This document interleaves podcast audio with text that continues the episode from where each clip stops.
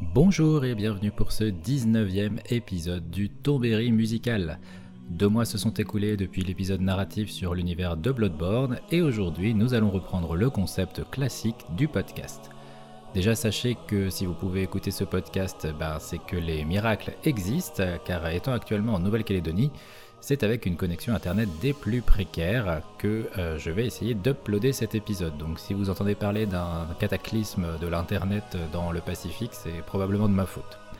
En plus de ça, le PC a décidé de se prendre pour un Boeing au décollage et l'installation pour l'enregistrement est des plus précaires. Donc on va essayer de corriger tout ça au montage, mais c'est pas dit que j'arrive à faire grand chose. Mais soyons fous, allons-y quand même.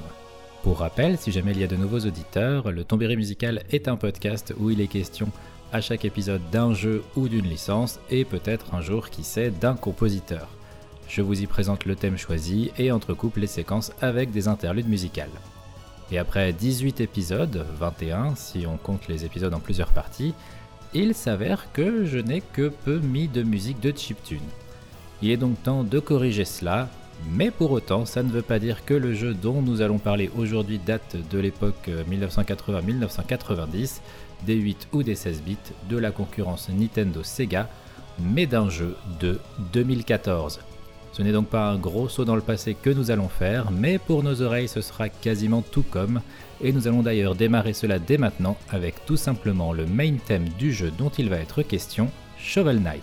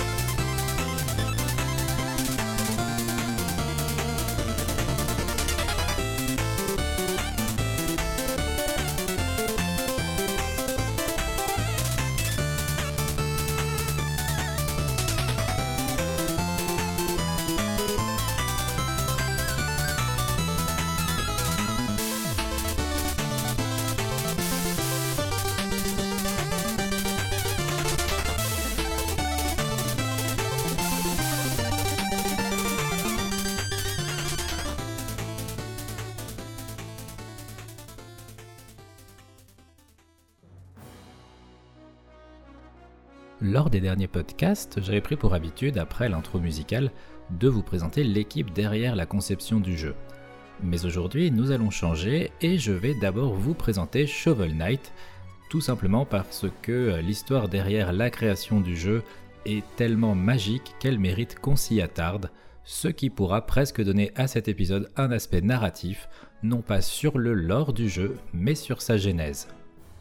Shovel Knight est un jeu de plateforme à défilement horizontal, à la Mario si vous voulez, sorti en 2014 sur PC, 3DS et Wii U, et un an plus tard sur les consoles PlayStation et Xbox.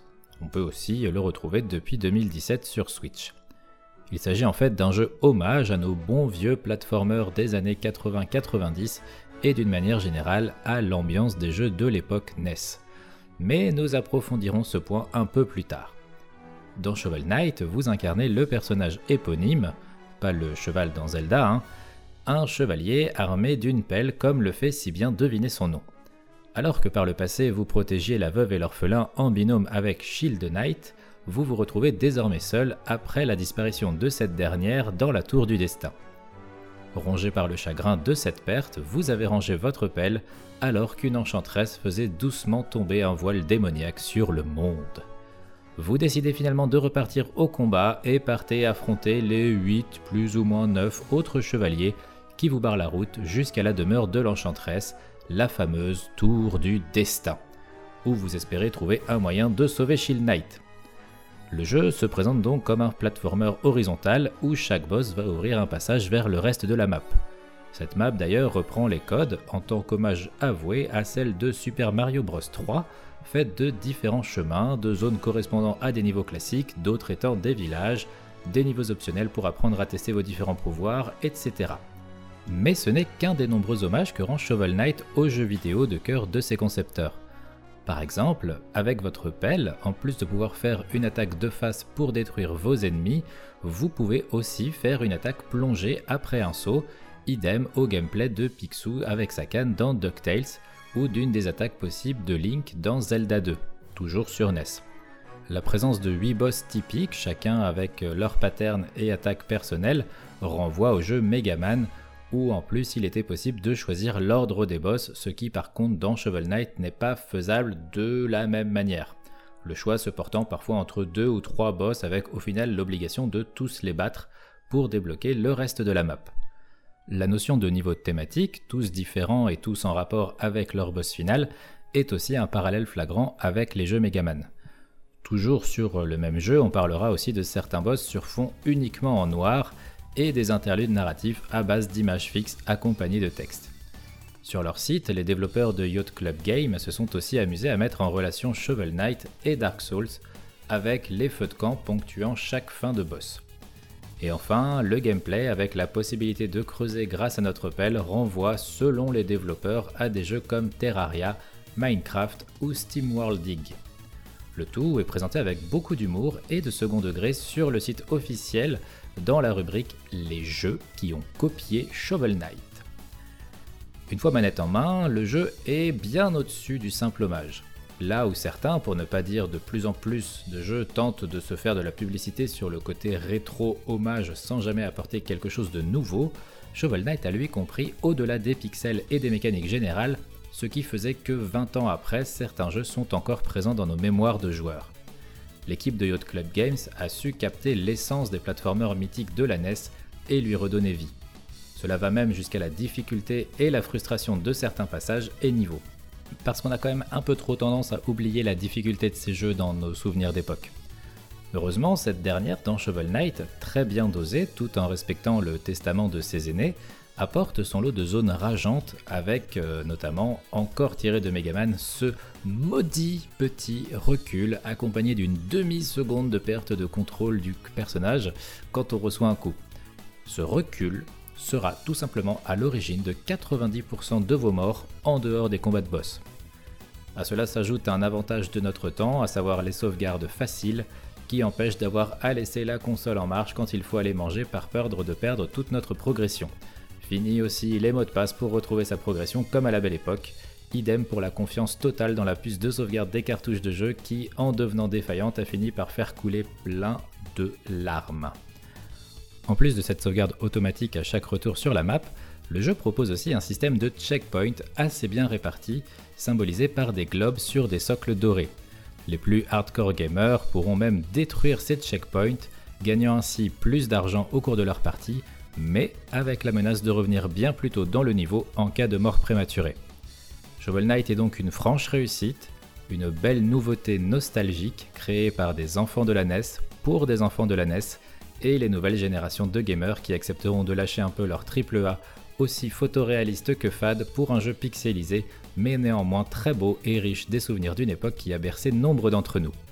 Si le jeu peut se terminer en 6-7 heures, en partant du principe que vous avez les pouces un peu moins carrés que moi, il peut se targuer d'avoir deux DLC permettant d'incarner deux des boss du jeu, avec ce que cela implique en termes de changement de gameplay et d'architecture des niveaux pour coller aux nouvelles capacités de votre personnage. Et maintenant, je vous propose de parler de l'histoire rocambolesque de Yacht Club Game, le studio derrière Shovel Knight, et pourquoi l'existence de ce jeu relève du miracle. Mais d'abord, un peu de musique.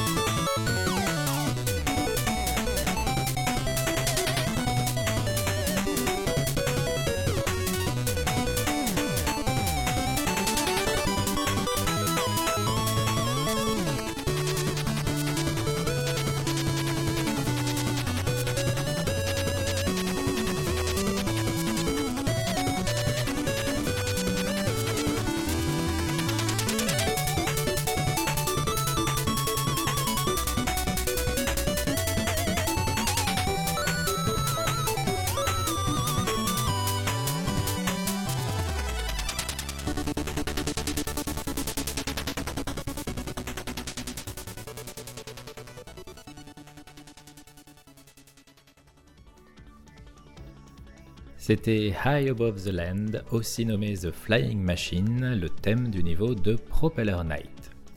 Et maintenant, parlons de l'histoire de Shovel Knight, qui est avant tout l'histoire de 5 personnes, et de Jake Kaufman, mais je reviendrai sur lui plus tard, qui ont dû tout risquer pour réaliser le jeu de leurs rêves. Si la fin est belle, laissez-moi vous conter les multiples péripéties qu'ils ont vécues depuis le bourgeonnement de l'idée du jeu jusqu'à sa sortie. Nous avons donc 5 personnes, Nick Wozniak, Sean Velasco, Erin Pellon, Ian Flood et David D'Angelo. Tous bossaient pour le même studio, Way Forward, et avaient tissé des liens forts pendant la conception de Double Dragon Néon. Ils étaient tous des enfants des années 80 et connaissaient, jouaient même avec les codes et gimmicks de cette période. Ainsi, le jeu, qui était au départ pensé avec une ambiance sombre, finit par être un pamphlet kitsch sans le côté péjoratif du terme, des films d'action et dessins animés de cette époque. Au fur et à mesure de l'avancée du projet, une synergie se crée dans le groupe. Et après la sortie du jeu, si les critiques étaient étirées allant de 85 à 66 sur 100 selon les médias, Wozniak, Velasco et les autres retinrent surtout l'ambiance et la complémentarité qui s'étaient mises en place durant la production. Ils avaient déjà hâte d'enchaîner sur le projet suivant ensemble, sachant que chez WayForward, à peine un jeu était sorti qu'il fallait honorer la commande suivante. Mais dans le studio, les habitudes étaient plutôt de splitter les équipes au fur et à mesure des projets pour garder un certain rythme. Et lorsque le groupe demanda à la direction qu'une exception soit faite, ils se heurtèrent à un refus total. Ce n'était tout simplement pas la politique de la boîte. Déçus par cette décision, les cinq amis décidèrent de faire eux-mêmes leur propre jeu de leur côté. Maintenant, il fallait se mettre d'accord sur quel type de jeu. Et ce ne fut pas un réel problème. Velasco repensa à Mega Man 9 sorti en 2008 et qui avait su réveiller la flamme nostalgique des gamers NES et dit on devrait faire un jeu comme ça. Étant tous tombés dans la marmite des jeux 8 bits quand ils étaient petits, l'idée de faire un jeu de ce style, entre guillemets à la Nintendo, fut adoptée à l'unanimité. Le type de jeu fut donc une décision rapide, ce serait un platformer 2D. Pour ce qui est du gameplay, Velasco nota que les jeux NES les plus emblématiques se démarquaient par des mécaniques simples et limitées, peuvent ensuite être complétées au fil du jeu. Par exemple Mario court et saute, Mega Man saute et tire. Velasco se rappela ses heures de jeu devant Zelda 2, le mouton noir de la saga comme il le dit, et son gameplay strict à l'épée ne laissant que peu de marge d'erreur, Notamment, euh, il prend l'exemple des combats contre les Iron Knuckle qui demandaient un timing euh, attaque-saut précis pour les toucher au-delà de leur bouclier.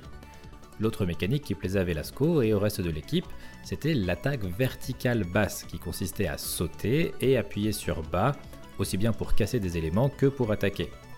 Ainsi, de nombreuses idées furent mises sur le tapis afin d'avoir une vraie base de départ pour leur projet.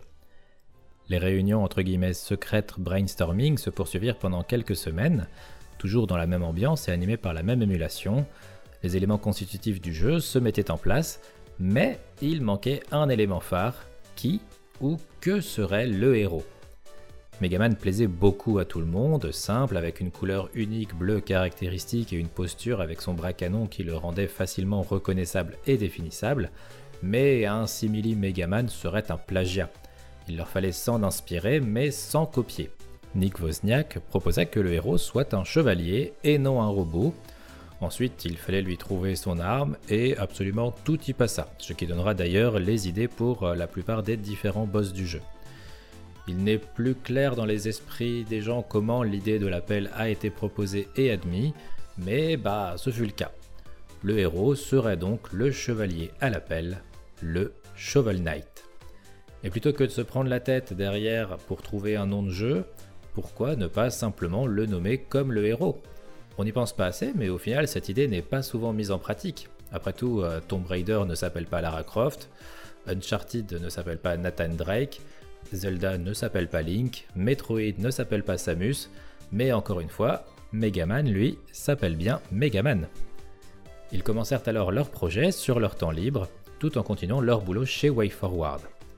Au départ, ils étaient partis sur un jeu mobile, mais très vite, la frustration de faire un jeu au gameplay sans manette s'avéra rédhibitoire. Autre problématique, le temps passé dessus était bien trop faible, et il était difficile pour le groupe des 5 de réussir à avoir la tête à un projet pour Wait Forward en journée et un autre en sortant du bureau, mais tout en continuant plus ou moins le même travail. De plus, ils savaient qu'in fine, cela se saurait et leur retomberait dessus avec plus ou moins de fracas. Yann Flood et Sean Velasco décidèrent de prendre les devants et démissionnèrent de leur poste, Cela se fit d'ailleurs dans une plutôt bonne ambiance. Ils restèrent pour former leur remplaçant aux outils du studio et ce dernier accepta euh, de leur donner certains kits pour les aider dans leurs projets personnels. Ce ne fut pas tout à fait la même histoire pour Nick Wozniak, qui fut un jour convoqué par la direction, qui lui demanda frontalement s'il participait à ce projet et s'il prévoyait à un moment de quitter la boîte. Wozniak ne put que leur dire ce qu'il en était et il se vit remettre son dernier chèque avant de devoir quitter les locaux du studio. L'ambiance était donc un peu morose après cet événement lorsque l'équipe se retrouva au restaurant Red Robin, lieu de rendez-vous habituel quand quelqu'un quittait la boîte. À cela s'ajouta que lors de cette soirée, l'équipe apprit de visu lorsqu'Aileen, la femme de Nick, arriva, que cette dernière était enceinte de peu, ce que leurs collègues ne leur avaient pas encore dit. Dans tous les cas, les dés étaient jetés, ils n'avaient plus le choix, ce qui était un projet né d'une discussion autour de plusieurs pintes de bière devait maintenant devenir réalité devant la situation des différents membres du groupe. Aucun retour en arrière n'était possible, et comme le résumerait très bien Faflarage dans ce qui est devenu le générique de Prison Break, pas le choix, faut y aller. Mais ce n'est pas avec du faflarage que je vous propose de faire une pause musicale, déjà parce que je suis pas vacciné, et aussi parce que ce n'est pas une musique de Shovel Knight. Alors on va écouter The Defender, le thème du deuxième combat contre Black Knight, et je vous retrouve juste après pour vous conter la suite des aventures du Chevalier à l'appel.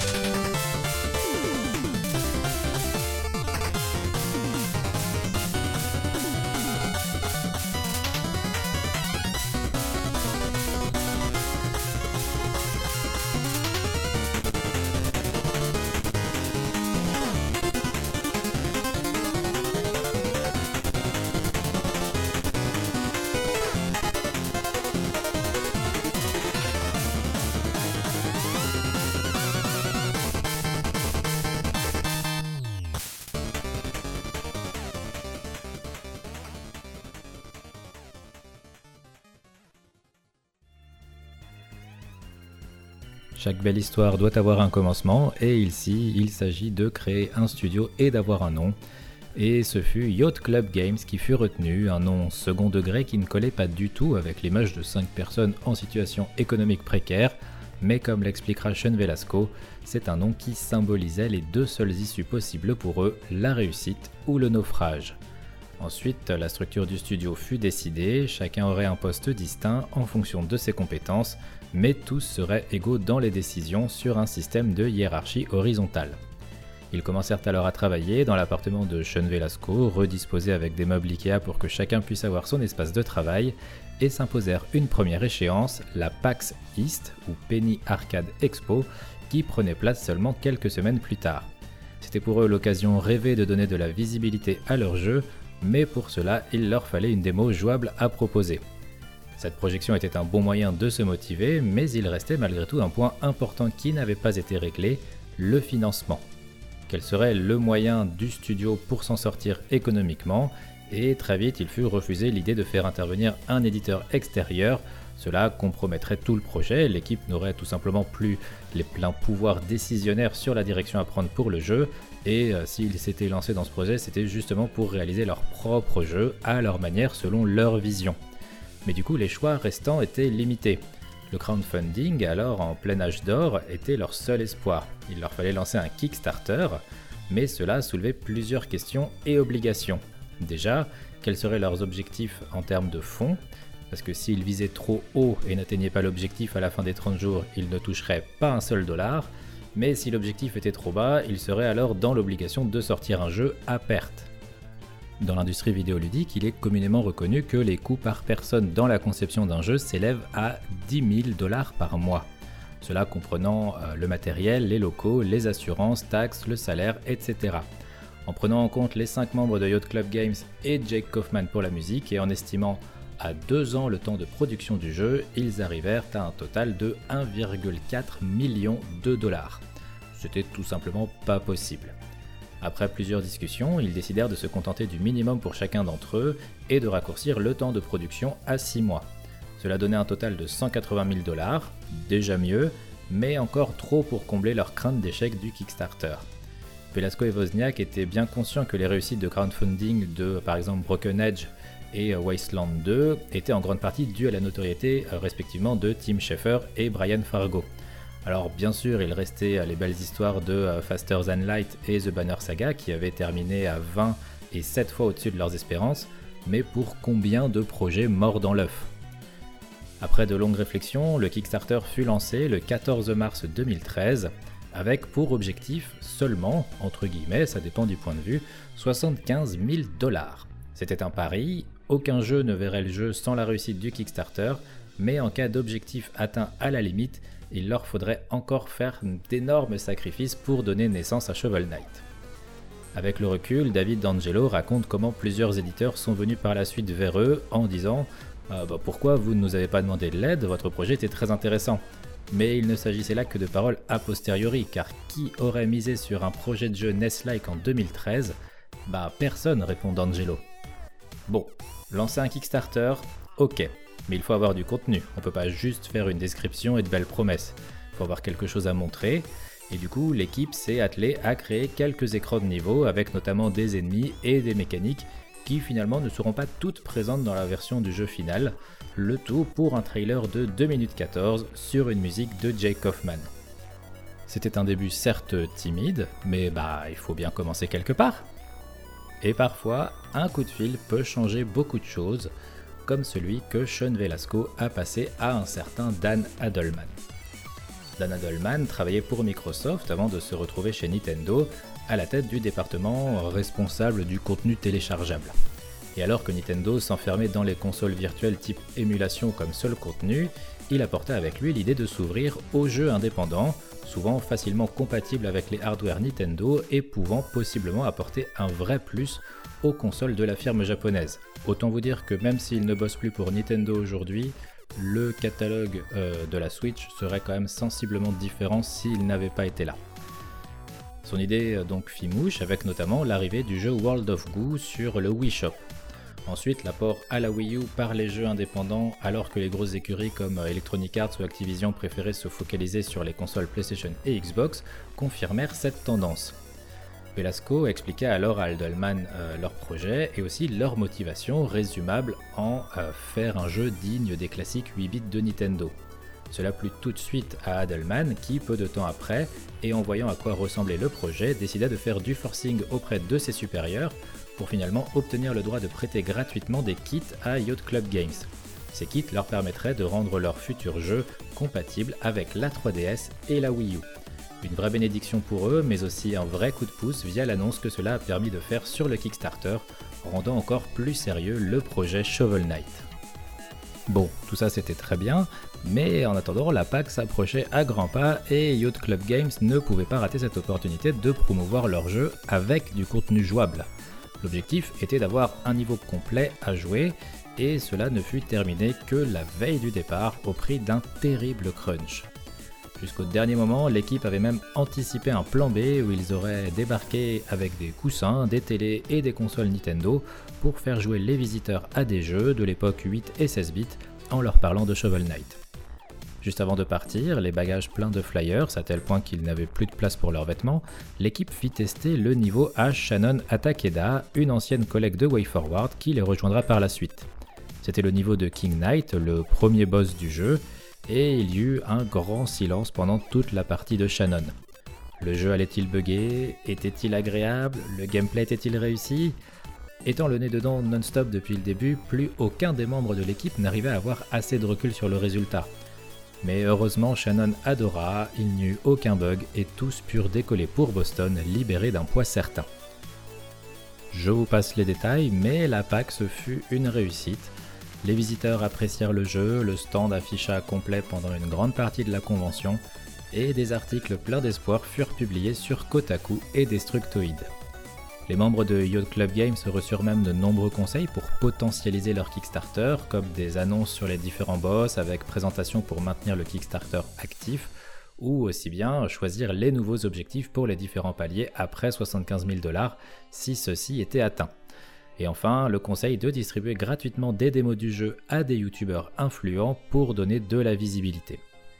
Si le Kickstarter avait stagné après un départ prometteur, ce dernier redécolla après la PAX. Les attentes étaient présentes et les 75 000 dollars furent atteints une semaine après la convention. Puis les paliers s'enchaînèrent et avec eux deux nouveaux objectifs à tenir pour l'équipe, avec à 100 000 dollars un New Game Plus, 115 000 dollars une campagne avec un des boss jouables, à 145 000 dollars un deuxième boss jouable, 200 000 un mode combat à 4 joueurs, 225 000 une sortie physique du jeu, à 250 000 un troisième boss jouable et à 300 000 dollars un battle mode avec tous les boss.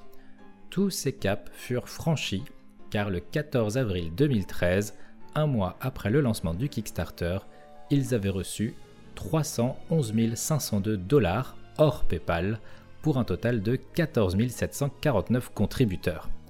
C'était inespéré, mais mérité. Maintenant, il fallait se montrer digne de cette confiance et de toute l'attente autour du jeu. Dans les mois qui ont suivi, l'équipe de Yacht Club Games n'a jamais levé le pied, travaillant avec encore plus d'acharnement qu'à l'époque de Way Forward. Mais les estimations de départ, tant sur le plan de la durée que des fonds nécessaires, s'avérèrent malgré un beau total sur Kickstarter en deçà de la réalité. Il fallut 6 mois de plus que prévu sans plus qu'aucun fonds ne soit présent pour finir le jeu. L'équipe a donc travaillé 6 mois, plus de 100 heures par semaine, sans aucune paye, sans l'assurance d'une réussite ou d'un retour sur investissement, juste pour aller au bout de leurs rêves. Velasco expliquera après que si les crunchs chez WayForward étaient moins violents, il n'en demeurait pas moins frustrant, lui et les plusieurs autres membres du studio estimant que certains jeux sortaient sans être finis à 100% juste pour répondre à des impératifs de temps. Mais pour Shovel Knight, c'était leur bébé, leur création. Et si chacun poussa son organisme et sa psyché jusqu'au bord de la rupture, c'était leur choix pour que Shovel Knight soit digne de leurs espérances à J0 de sa sortie. Le nadir de cette période fut pour Velasco le jour où sa carte fut refusée dans une station-service alors qu'il ne voulait qu'acheter une dose de crème à café. C'est donc avec du retard et une équipe à bout de force que Shovel Knight sortit le 26 juin 2014 sur PC, 3DS et Wii U. Les retours furent de bons à dithyrambiques, les chiffres de vente en plus des précommandes via contribution sur Kickstarter dépassèrent leurs attentes, ils avaient réussi leur pari. Réussi oui, mais pas fini. Beaucoup des objectifs secondaires du Kickstarter, comme les trois campagnes jouables avec des joueurs ou le mode battle, restaient à développer. Et gratuitement, car il s'agissait d'une promesse du Kickstarter que l'équipe se refusait de rompre. Mais cela ne se ferait pas dans l'urgence. Grâce au succès et aux ventes du jeu, l'équipe a pu déménager dans des bureaux bien plus vastes que l'appartement de Sean Velasco, avec même une statue taille humaine de Shovel Knight à l'entrée, et l'équipe a pu s'agrandir pour permettre d'aller au bout du projet. Un des éléments majeurs du jeu qui participa sans nul doute à sa réussite est sa bande son, composée en grande partie par Jake Kaufman. Et donc je vous propose d'écouter un nouvel extrait avant de nous pencher sur ce monsieur magnifiquement déjanté et quelques anecdotes improbables liées à la composition de la musique pour Shovel Knight. Alors on y va pour la danse macabre.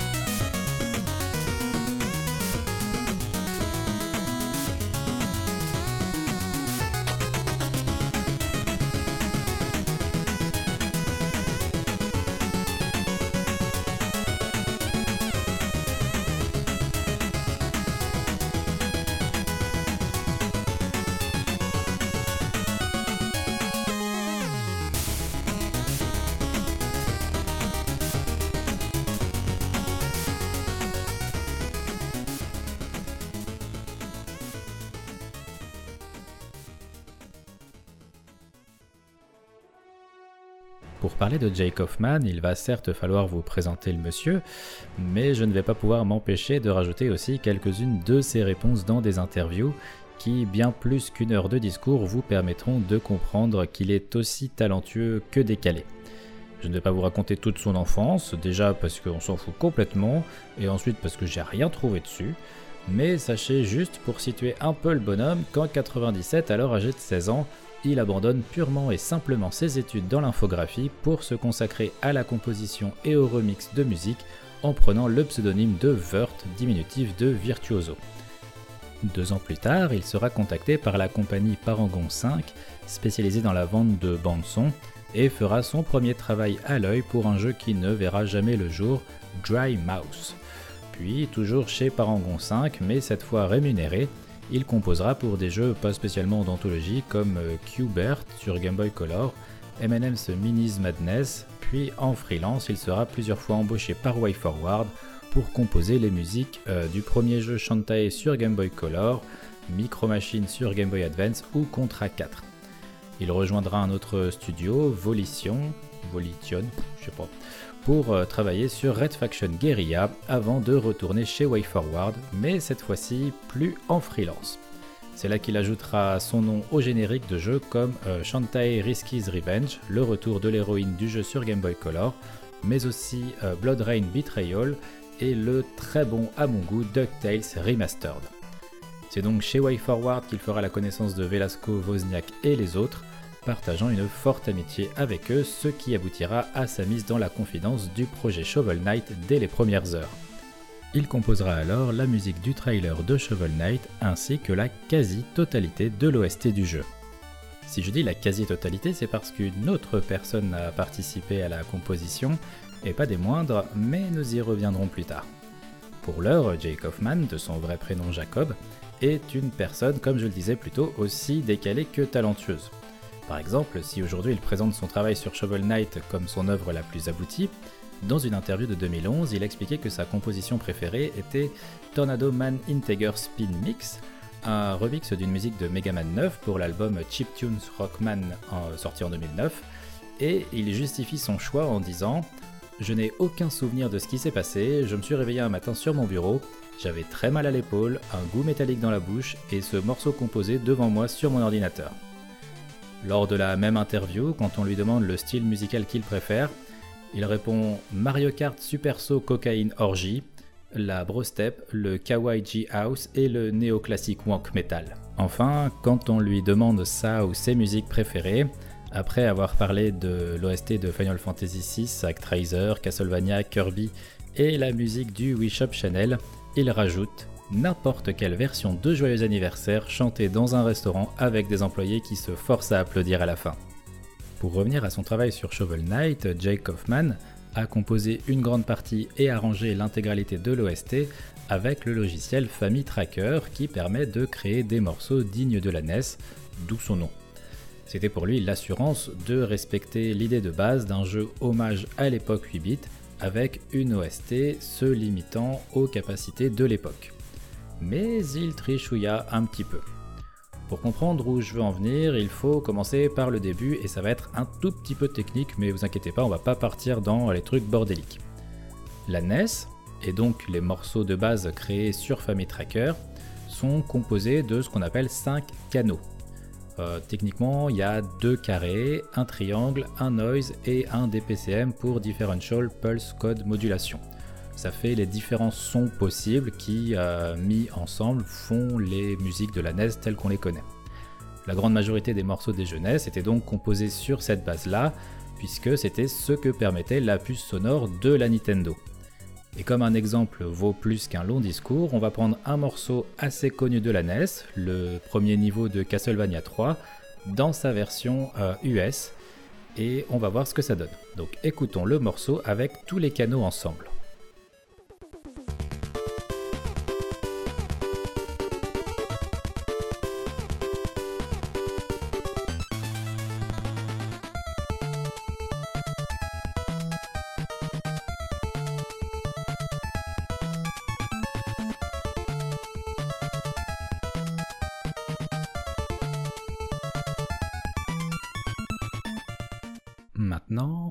écouter le même passage mais avec uniquement le premier canal qui est un canal carré.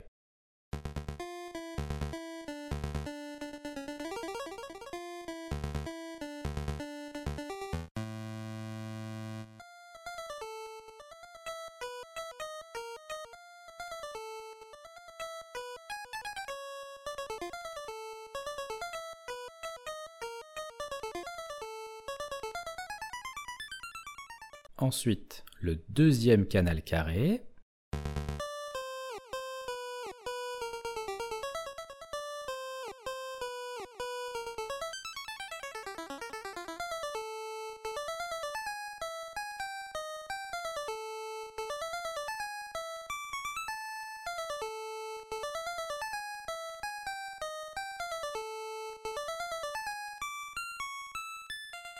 puis le canal triangle.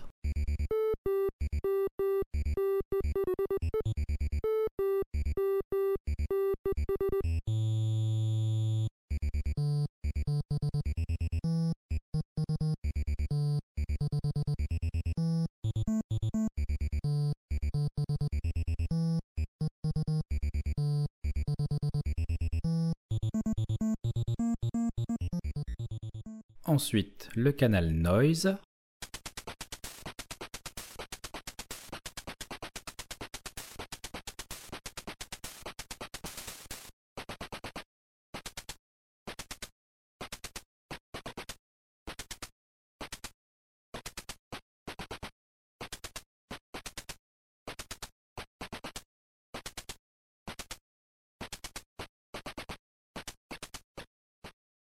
Et enfin le canal des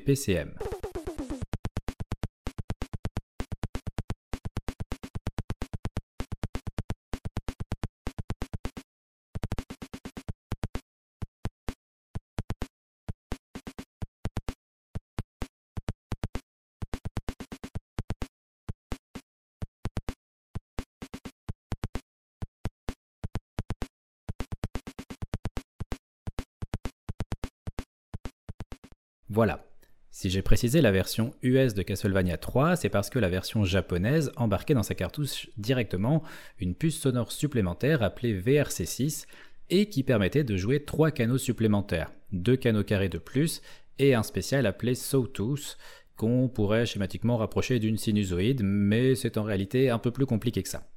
Réécoutons la version US avec 5 canaux.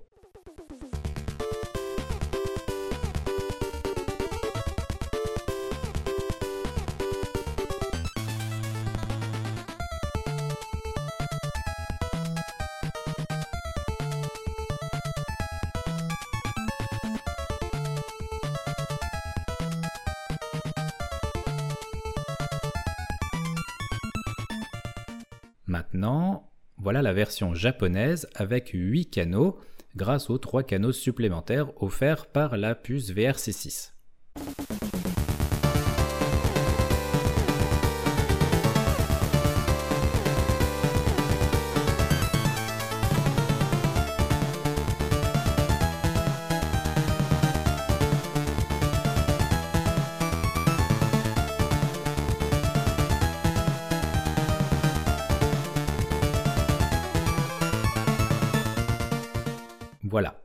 Voulais vous parler de ça, c'est parce que Jake Hoffman a simulé une puce VRC6 pour se permettre de composer l'OST de Shovel Knight sur 8 canaux, ce qui nous fait 4 carrés, un triangle, un noise, un DPCM et une sawtooth. Si on reprend la musique de The Defender qu'on a entendu tout à l'heure, voici le début tel qu'on l'entend dans le jeu, donc en version VRC6 avec 8 canaux.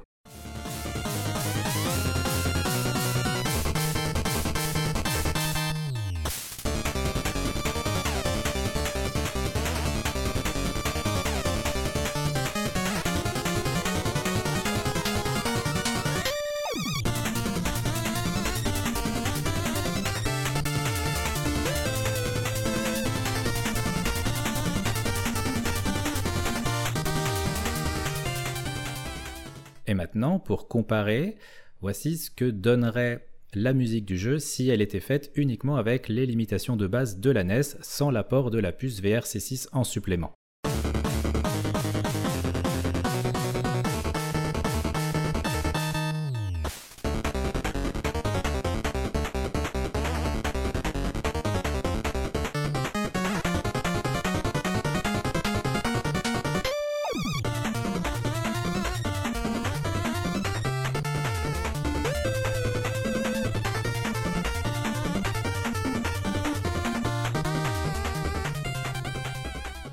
C'est léger, certes, je vous l'accorde, plus que entre les versions de Castlevania US et japonaises, Mais la différence est là. Maintenant que nous avons développé le cœur même de la composition de Jake Hoffman pour Shovel Knight, il est temps de parler de l'autre personne qui a participé à cette OST, et il s'agit, excusez du peu, de Madame Manami Matsumae. Pour celles et ceux qui ne la connaîtraient pas, il s'agit de la compositrice de l'OST du tout premier Megaman, celle qui a posé les bases, les fondations sonores de toute la licence, cette même licence qui a inspiré toute l'équipe du Yacht Club Games tout est parti de Mohamed Taher, le fondateur du euh, label Brave Wave Production, spécialisé dans les musiques de jeux vidéo, et notamment dans les vinyles de très bonne qualité. Il prendra contact avec Madami Matsumae via son profil SoundCloud pour travailler à l'époque sur l'album euh, World 2-1 que je vous recommande d'aller voir sur le bandcamp de Brave Wave parce que c'est une petite mine d'or. On y retrouvera entre autres aussi par exemple Akira Yamaoka.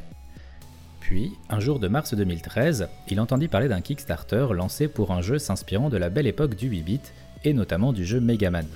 Il contacta alors l'équipe et leur proposa euh, Bah, ça vous dirait que je propose à Manami Matsumae de vous composer quelques morceaux? Au départ, l'équipe crut à un canular, mais ce n'en était pas un. Et par la suite, Jake Hoffman avouera lui-même avoir eu des palpitations à l'annonce de l'officialisation de l'accord. Lors de la PAX 2014, elle ira même rejoindre l'équipe sur son stand, leur apportant des cookies faits maison et devant un Jake Hoffman en mode groupie qui n'arrêtait pas de lui répéter qu'elle était une légende et l'importance qu'elle avait eue dans ses propres créations. Au final, elle composera deux morceaux pour le jeu pour la plus grande joie de toute l'équipe, et Jake Hoffman racontera que retranscrire ces deux compositions avec Family Tracker en essayant de rendre hommage à une de ses idoles lui avait demandé presque autant de travail que de composer tout le reste de l'OST. Bon, une avant-dernière musique et on conclut cet épisode, ça vous dit? Du coup, on va s'écouter un des deux morceaux composés par Manami Matsumae. On va dire, euh, je regarde, Flowers of Antinomy.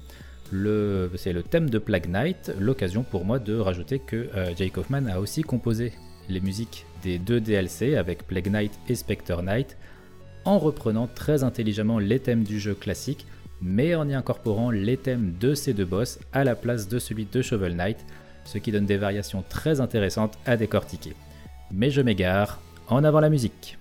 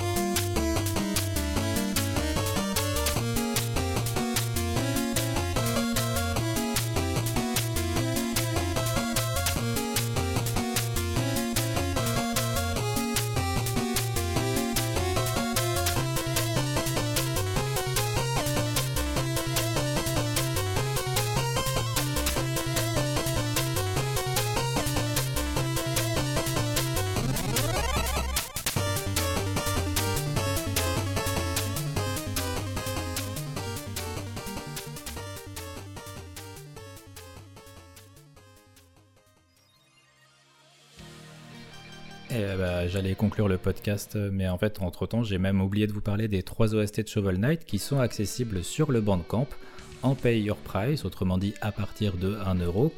Mais bon, vu le travail et la qualité, euh, si vos finances vous le permettent, franchement, n'hésitez pas à mettre plus. Pour conclure maintenant ce podcast, je voudrais quand même noter la force de Shovel Knight et ce qu'il représente en tant que jeu. Le retour en force des jeux rétro se fait de plus en plus sentir ces dernières années, et si l'on cherche les raisons, on peut les trouver aussi bien du côté des joueurs que des créateurs. L'émergence des studios indés, qui n'ont pas forcément les moyens de se permettre un jeu à 4K peaufiné avec les points noirs autour du nez du perso quand on zoome, fait que l'option d'un jeu plus pixelisé, proche des jeux 8 et 16 bits, est quand même plus abordable. Euh, alors l'équipe doit plutôt miser sur le gameplay et l'écriture, sans pour autant négliger la qualité graphique, car rappelons-le, rétro ne veut pas dire moche. À cela s'ajoute que désormais, avec le temps qui passe, et comme on a pu le voir avec l'histoire de Shovel Knight, eh ben, ce sont les joueurs des années 80-90 qui sont maintenant les concepteurs des jeux d'aujourd'hui. Alors inexorablement, il y a de l'inspiration qui est puisée dans cette époque, celle où sont nées les passions et vocations pour le milieu vidéoludique.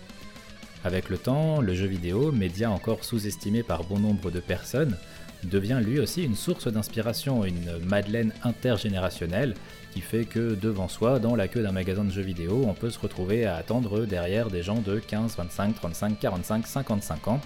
Expérience vécue, et d'ailleurs j'ai adoré me faire cette remarque ce jour-là. Et euh, c'est avec des histoires comme celle de Shovel Knight que le jeu vidéo gagne en estime et en crédibilité, devenant petit à petit un média à l'égal des autres, digne du même respect. Tout euh, n'était pas parfait dans les jeux de notre enfance, mais l'écho de certains chefs-d'œuvre fait encore vibrer la fibre créatrice de beaucoup de gens dans le milieu vidéoludique et ailleurs. Pour autant, cette passion et ce respect pour cette époque ne garantissent pas un jeu réussi. Il est important de savoir capter l'âme des jeux, ou celle des cartes hein, si vous êtes Yu-Gi-Oh! et de comprendre que les joueurs ne veulent pas juste euh, du pixel qui va leur rappeler l'époque où ils pouvaient jouer à Megaman en cachette le soir alors que les parents pensaient qu'ils euh, dormaient. Il faut plus, parce que les qualités de ces jeux qui nous ont marqués vont bien au-delà de ça. Certes imparfaits à des degrés différents et parfois vus un peu trop avec le regard bienveillant de la nostalgie qui a tendance à embellir les choses, ces jeux qui nous ont marqués étaient dotés d'une pléthore de qualités, gameplay, simplicité de prise en main, ambiance globale, écriture, qui font que nous nous en souvenons encore aujourd'hui. Nous nous sommes crus chevaliers, combattants de rue, footballeurs, nous avons viscéralement voulu sauver le monde et cru que nous avions réussi, le tout devant euh, des pixels bien visibles et des musiques chiptunes. Nul besoin de graphisme photoréaliste et de bande-son orchestrale, le résultat était là. Et c'est en captant cela que certains studios arrivent à raviver ou attiser chez nous cette fibre nostalgique. Avant de conclure ce podcast sur le morceau The Fateful Return, je voudrais citer une réflexion de Ben Croshaw qui a dit Et si ce n'était pas les souvenirs d'un passé plus simple qui nous faisaient aimer ces jeux, mais plus simplement le fait que les jeux de notre enfance offraient une expérience que n'offrent plus forcément les jeux aujourd'hui? Voilà, je vous dis à bientôt et on se retrouve je ne sais pas quand pour un nouvel épisode du Tombéry musical.